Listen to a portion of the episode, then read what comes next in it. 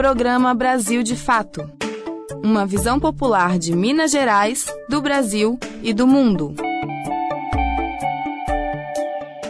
Oi, pessoal, tudo bem? Estamos de volta, trazendo como sempre para você as notícias do Brasil de fato. Hoje é dia de você ficar por dentro de tudo o que acontece aqui nas nossas Minas Gerais, não é? Estaremos juntos por aqui, como sempre, naquele nosso bate-papo, que é sempre muito especial. E você, você é o nosso convidado, hein? Nosso programa começa agora e na próxima meia hora a gente fica junto por aqui. Bora escutar? Confira os destaques de hoje. Mineração na Serra do Curral continua causando polêmica e, caso o projeto avance, pode trazer grandes prejuízos à população. Greve do metrô é suspensa, mas pode ser retomada a qualquer momento. Começou a segunda etapa da campanha de vacinação contra a gripe e o sarampo. É o que você confere a partir de agora comigo. Acompanhe com a gente, fique ligado. Brasil de fato chegou. Bora escutar. Brasil de fato chegou. O programa popular. Brasil de fato chegou. Bora escutar. Brasil de fato chegou. O programa popular. Você está ouvindo o programa Brasil de Fato uma visão popular de Minas Gerais, do Brasil e do mundo. E a gente começa a edição de hoje falando sobre política urbana. É que, de acordo com denúncias, a pressão e interferências do empresariado do ramo da construção civil pode impactar negativamente o planejamento urbano da capital. É o que você confere na reportagem especial de Wallace Oliveira. Com a saída de Alexandre Calil e a posse de Fuad Noman como prefeito de Belo Horizonte, uma das substituições mais significativas ocorreu na condução da Secretaria Municipal de Política Urbana. Sai a arquiteta e urbanista Maria Caldas e entra o administrador de empresas João Antônio Fleury Teixeira, ex-secretário adjunto da Fazenda.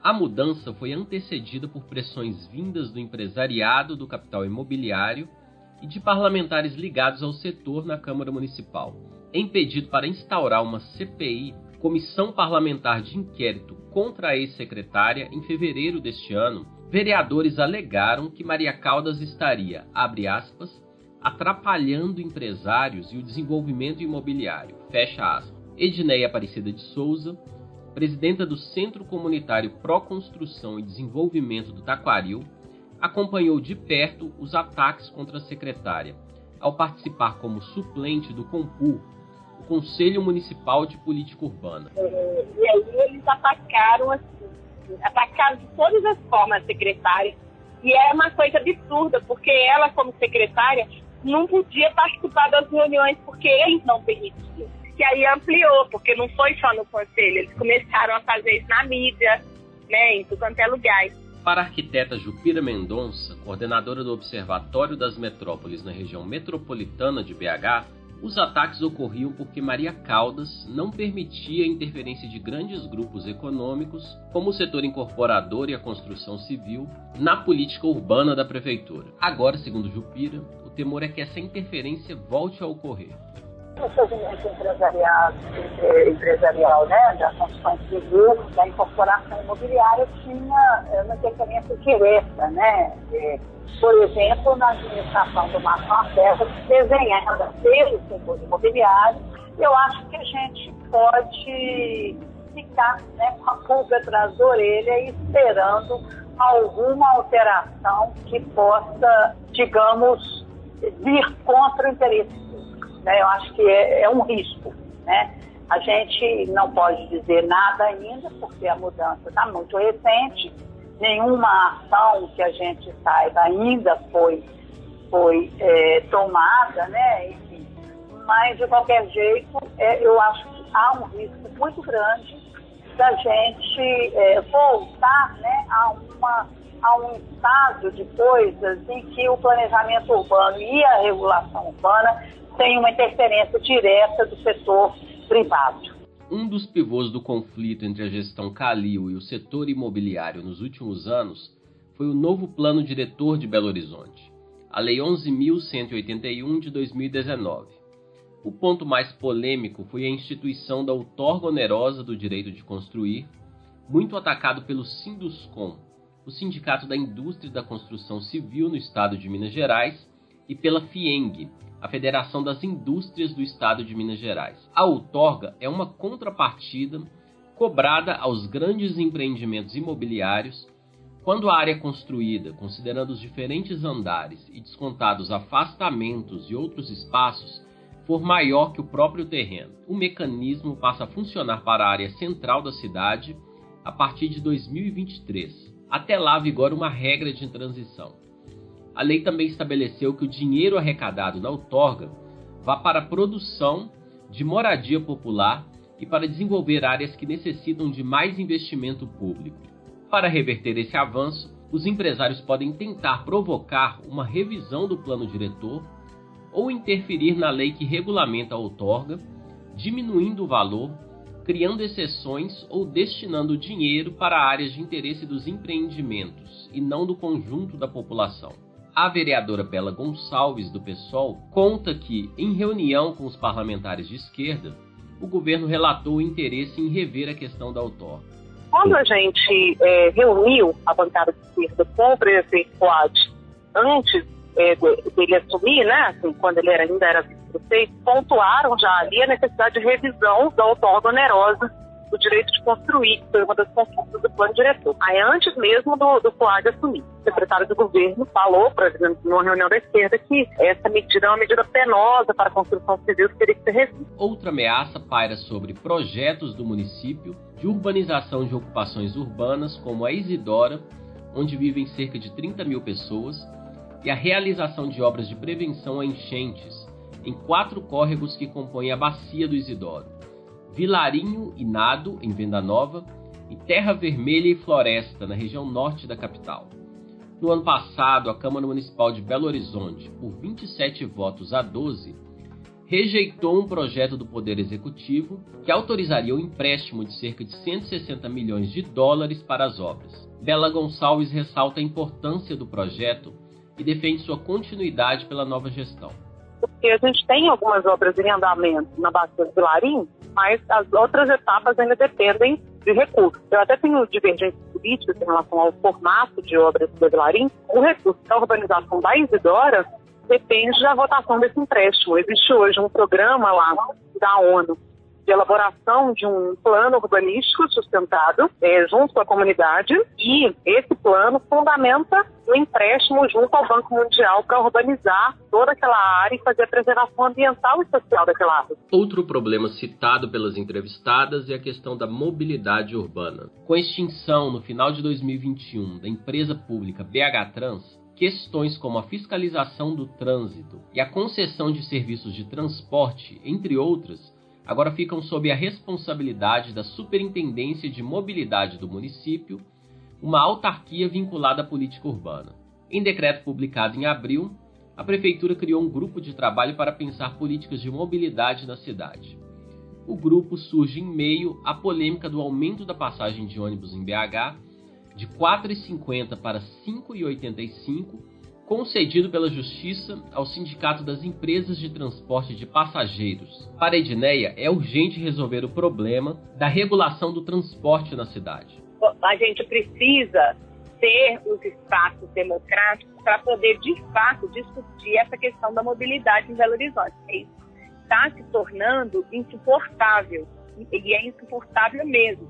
Porque, assim, a, a, o último anúncio que tem é do aumento da passagem para mais de seis reais. E aí, assim, essa preocupação ela ficou muito mais, mais é, é, muito mais pesada a partir do momento que, que a, a, a BH Trans não existe mais e isso agora é de responsabilidade da política urbana, né? Então, assim, e a gente precisa saber quem é que vai assumir esse espaço lá, precisa conhecer o Poder Executivo chegou a encaminhar um projeto de lei prevendo repasse de 163 milhões de reais por ano às empresas de ônibus de Belo Horizonte, a fim de que reduzam a tarifa em 20 centavos, passando de R$ 4,50 para R$ 4,30. Mas na terça-feira, dia 26, o texto foi retirado de tramitação na Câmara Municipal. De acordo com o governo, o objetivo é reformular a proposta e um novo texto deve ser apresentado. De Belo Horizonte, da Rádio Brasil de Fato, o Wallace Oliveira.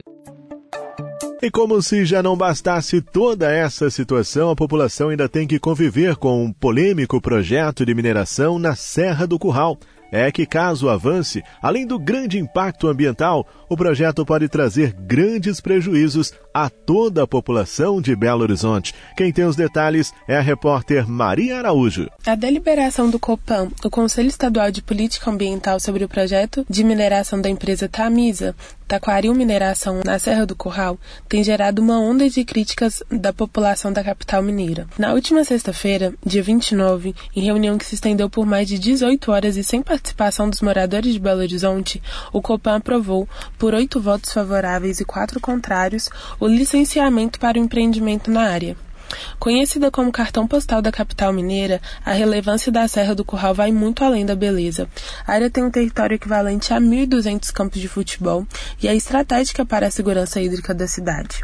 A serra também abriga diversas espécies de animais e plantas ameaçadas de extinção. Caso o projeto da Tamisa seja levado adiante, mais de 30 milhões de toneladas de minério de ferro podem ser retirados da serra.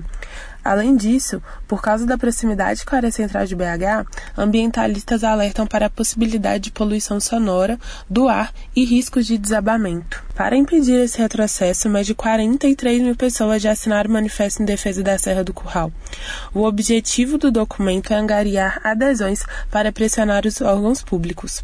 Artistas como Chico Buarque e Caetano Veloso também se manifestaram contra o texto em suas redes sociais. A vereadora Duda Salabeste, do PDT, pretende abrir uma CPI na Câmara para apurar possíveis omissões da PBH com relação ao projeto. Já a deputada estadual Ana Paula Siqueira, da Rede, protocolou na última segunda-feira, dia 2, um pedido de abertura de CPI na Assembleia Legislativa de Minas Gerais e, no momento, colhe assinaturas para o requerimento. Já a deputada federal Áurea Carolina, do PSOL, informou que seu mandato solicitou ao prefeito de Belo Horizonte, Faldinão, do PSD que conteste a liberação e, caso seja necessário, acione a justiça. De Belo Horizonte, da Rádio Brasil de Fato, Maria Araújo.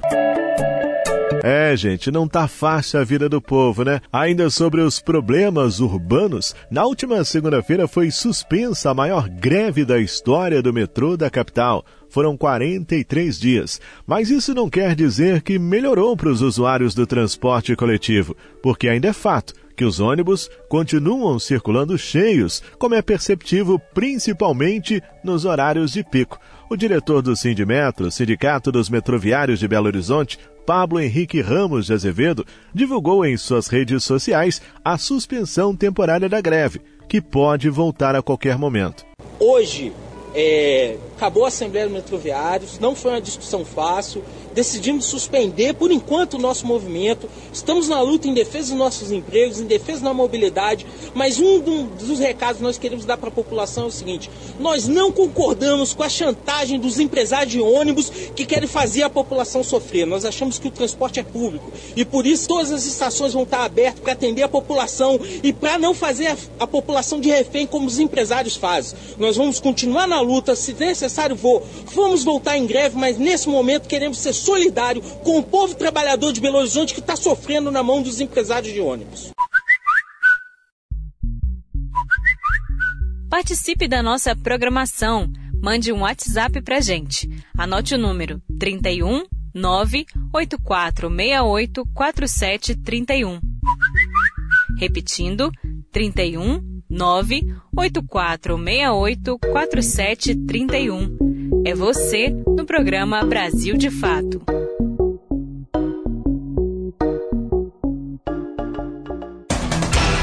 Essa emissora é parceira da Rádio Brasil de Fato.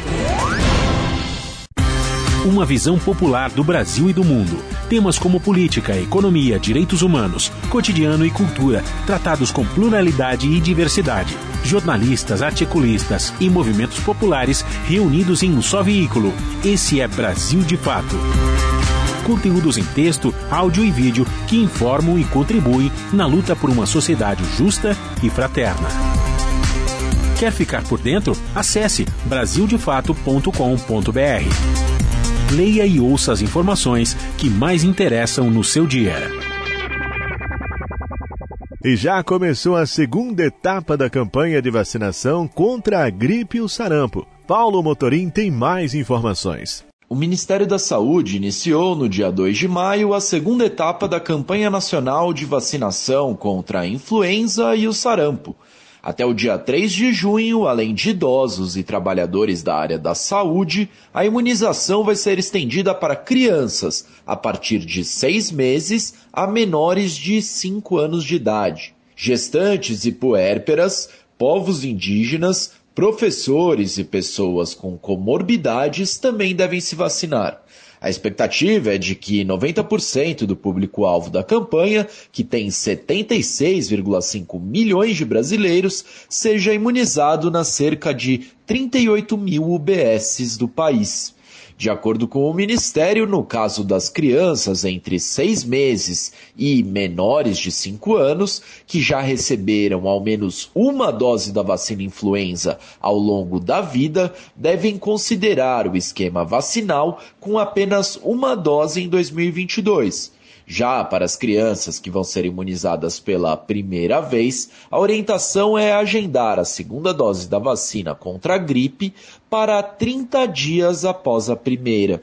No caso das crianças que precisam tomar a vacina contra o sarampo, não é necessário fazer um intervalo com a vacina da gripe. Inclusive, os dois imunizantes podem ser administrados no mesmo dia. O objetivo da campanha, segundo o Ministério da Saúde, é prevenir o surgimento de complicações decorrentes das doenças, evitando novos óbitos. Ao todo, o governo federal enviou mais de 80 milhões de doses do imunizante da gripe aos estados e ao Distrito Federal para que a vacinação aconteça. Nesta segunda etapa, além dos grupos citados, também entram na lista do público que vai ser atendido forças de segurança e salvamento e as forças armadas, assim como caminhoneiros e pessoas que trabalham com transporte coletivo rodoviário de passageiros. Além dos trabalhadores portuários e funcionários do sistema prisional, também entram na lista adolescentes e jovens de 12 a 21 anos de idade, sob medidas socioeducativas, e a população privada de liberdade. De Brasília, da Rádio Brasil de Fato, Paulo Motorim. Aposentados e pensionistas do INSS já podem receber a primeira parcela do 13º salário. Vamos conferir com Caroline Oliveira. Os aposentados e pensionistas que recebem mais de um salário mínimo do INSS ganham nesta segunda-feira, 2 de maio, a primeira parcela do 13º salário. Todos os pagamentos vão ser realizados até o dia 6 de maio.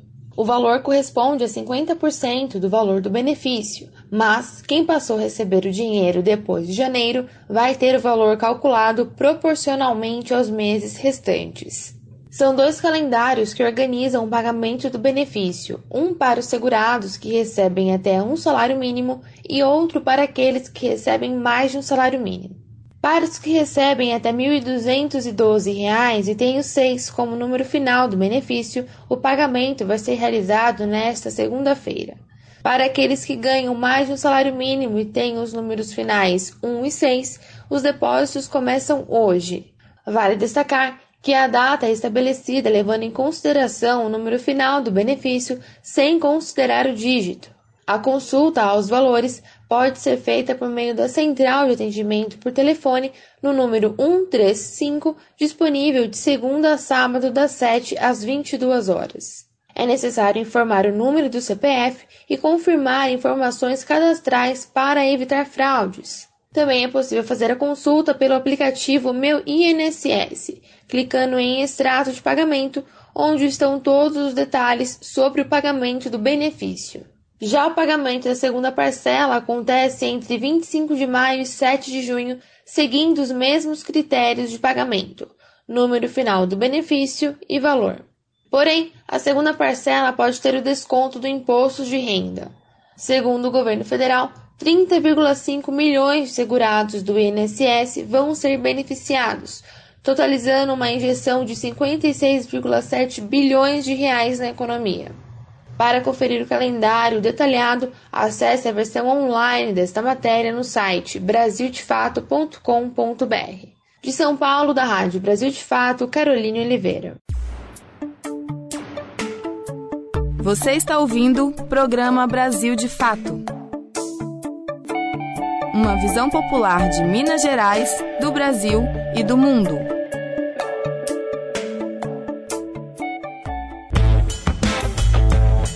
Você perdeu o horário do nosso jornal e não conseguiu ouvir no rádio? Não tem problema, é só baixar um aplicativo de podcast no seu celular, como o Spotify ou o Anchor, e ouvir o nosso programa a qualquer momento. Em qualquer agregador ou plataforma de podcast, basta digitar Programa Brasil de Fato MG. Ouça, se inscreva e compartilhe.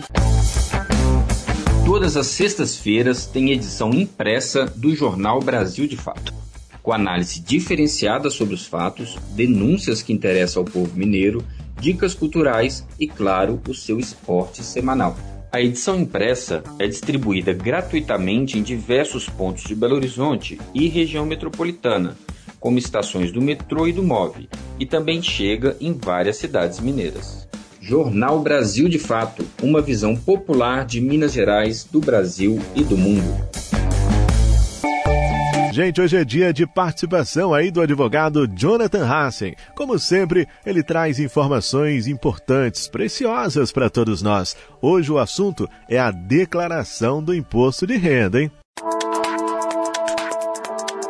Nossos direitos. Olá, ouvintes do Brasil de Fato. Na coluna dessa semana nós vamos falar sobre um auxílio que é gratuito para a confecção da declaração do imposto de renda. A Receita Federal desenvolve em parceria com diversas universidades no país o projeto de Núcleos de Apoio Contábil e Fiscal, que busca auxiliar pessoas de baixa renda e MEIs, né, os microempreendedores individuais, em questões contábeis, além da declaração anual do imposto de renda. O atendimento é realizado por estudantes do curso de Ciências Contábeis sob supervisão. Em Minas Gerais, várias faculdades possuem o atendimento dos núcleos de apoio contábil e fiscal, como a UNA, PUC Minas, Pitágoras, o FMG, Unifenas, o ENG, SENAC, o FJF, a Universidade Federal de Uberlândia, a Unimontes, Unifem, Sete Lagoas, a Unifal, Univale e a FAD Minas. Para buscar mais informações sobre os locais e horários de atendimento, é necessário entrar em contato com cada faculdade para verificar, pois cada núcleo possui um horário de atendimento. Prazo para entrega da declaração anual do imposto de renda nesse ano termina no dia 31 de maio. Então, caso você esteja com dificuldades, procure um dos núcleos dessas faculdades para poder auxiliá-lo na declaração. Eu sou Jonathan Hassen, advogado popular. Se você tem alguma dúvida sobre algum direito, mande para a gente. Um abraço e até a próxima. E o Brasil de Fato tem sempre um espaço aberto para a gente falar aqui de saúde. A Sofia Barbosa, sempre participando aqui com a gente, tira uma dúvida bem interessante. Acompanhe. Amiga da Saúde. Olá, ouvintes! Hoje nós vamos responder a pergunta da Marta Regina, que tem 40 anos e é professora. Ela perguntou o seguinte: Dormir pouco interfere no desejo sexual? Interfere sim, pessoal. O sono ele é fundamental para manter o equilíbrio hormonal. As horas reduzidas ou a baixa qualidade do sono podem interferir no apetite sexual, porque isso faz reduzir os hormônios que comandam o desejo sexual, como a testosterona e o estrógeno. Outro problema é que quando a gente dorme pouco, aumenta o cortisol, que é relacionado ao estresse. Isso dificulta o relaxamento. Além disso, a sensação de cansaço, ela reduz a vontade de investir na relação sexual, né? A lubrificação vaginal também fica mais difícil e nos homens existe três vezes mais chance dele ter disfunção de ereção se o homem dorme pouco ou se ele tem apneia do sono, que é um problema comum para as pessoas que roncam muito. Por outro lado, o orgasmo ele faz melhorar a qualidade do sono Então, o sexo ele pode ajudar a dormir melhor, porque o relaxamento provocado pelo orgasmo facilita atingir o sono REM, que é aquele mais profundo e revitalizador. Espero ter ajudado. Se você tem alguma dúvida sobre saúde e vida saudável, manda um zap para mim. O número é 31 98468 4731. Repetindo, 31 98468 4731. Eu sou Sofia Barbosa. Um abraço e até a próxima.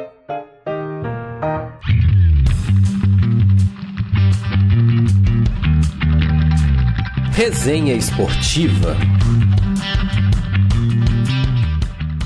Sim, hora de falarmos aqui de futebol. Brasileiros estiveram em campo ontem pela Sul-Americana e Libertadores e o destaque foi o confronto entre Galo e Coelho pela competição internacional. Pela Sul-Americana, o Cuiabá perdeu para o Racing Clube 2 a 1 e o Ceará venceu o Deportivo Lagoaíra 3 a 0. Pela Libertadores, o The Strongest goleou o Atlético Paranaense por 5 a 0. Esse foi o mesmo placar entre Independiente Petroleiro e Palmeiras, onde o Verdão fora de casa se deu muito bem. E o grande destaque da rodada foi a vitória do Atlético Mineiro sobre o América 2 a 1 pela quarta rodada da fase de grupos e praticamente garantiu vaga nas oitavas de final da competição. Mais notícias do futebol você confere agora com ele, Fabrício Farias. Giro Esportivo. As principais notícias do mundo da bola com Fabrício Farias. Salve, salve, meu caro ouvinte, minha cara ouvinte do nosso Giro Esportivo, quarta-feira de Taça Libertadores da América e também de Sul-Americana. Esse é o cardápio do futebol na noite de hoje para você, torcedor, e para você, torcedora. Taça Libertadores da América, quarta rodada, é o início do retorno da competição. Rodada essa que já começou na noite de ontem, terça-feira, e segue hoje com equipes brasileiras em campo. Daqui a pouquinho, sete horas da noite, o Flamengo visita o Talheres na Argentina, na cidade de Córdoba. É um jogo que coloca aí frente a frente as duas equipes que estão na ponta do grupo H da competição. O Flamengo é líder com nove pontos, enquanto o Talheres é o vice-líder com seis pontos. Um jogo que promete bastante, tem aí o elemento da rivalidade Brasil e Argentina. Então, com certeza, é um jogo que vale muito a pena a gente acompanhar. Tem também brasileiro em campo, dessa vez pelo grupo E. Isso mesmo, o Corinthians, 9 horas da noite, vai enfrentar a equipe do Deportivo Cali, lá na Colômbia. Outro confronto que coloca frente a frente o líder Corinthians, com seis pontos, e o vice-líder, o, no caso o Cali, com quatro pontos. Outra partida importante envolvendo equipes brasileiras. Dando sequência aí à quarta rodada da Taça Libertadores da América. Na noite de hoje, Colón e Cerro Portenho jogam na Argentina, às 7 horas da noite, o Always Ready recebe o Boca Juniors lá na altitude de La Paz, às 9 horas, mesmo horário para o jogo entre Olímpia do Paraguai e Penharol, confronto aí que coloca frente a frente duas equipes tradicionais, duas camisas pesadas do futebol sul-americano. Um pouquinho mais tarde, 11 horas da noite, teremos o Tolima enfrentando o Del Valle, esse jogo aí valendo pelo grupo do Atlético e do América, e também o Esporte Cristal recebendo a equipe da Universidade Católica do Chile. Pela Copa Sul-Americana, duas equipes brasileiras estão aí em campo na noite de hoje. O Atlético Goianiense recebe o Defensa e Justiça às 7h15 da noite em Goiânia e o Fluminense recebe o Júnior Barranquilha da Colômbia às 9h30 da noite. Completam a rodada da Sul-Americana na noite de hoje, os confrontos entre Antofagasta do Chile e LDU de Quito às 7h15 da noite, Metropolitanos contra Montevideo Wanderers também às 7h15 e às 9h30 o Barcelona de Guayaquil recebendo a equipe do Lanús. Eu vou ficando por aqui, desejando a todos uma noite de muitas emoções no futebol sul-americano. Volto na semana que vem, de Belo Horizonte, para a Rádio Brasil de Fato, Fabrício Farias. E chegamos ao final do nosso encontro. Como sempre, o nosso programa teve apresentação, roteiro e trabalhos técnicos de Tarcísio Duarte. A coordenação é de Amélia Gomes. A produção é da equipe de jornalismo do Brasil de Fato. Desejo a você uma semana abençoada e que no final dela você só tenha motivos para agradecer por tudo de bom que aconteceu. Grande abraço, tudo de bom. Até a próxima. Tchau. Você ouviu o programa Brasil de Fato Minas Gerais. Siga sintonizado com a gente, basta digitar Brasil de Fato MG em qualquer plataforma de podcast. Acompanhe mais notícias no site brasildefatomg.com.br.